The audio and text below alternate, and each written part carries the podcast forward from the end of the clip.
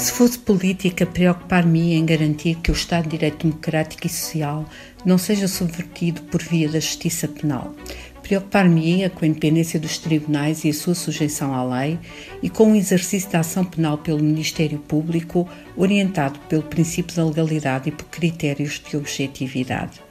Preveniria o populismo penal, derivas securitárias e opções político-criminais do tipo de lação premiada.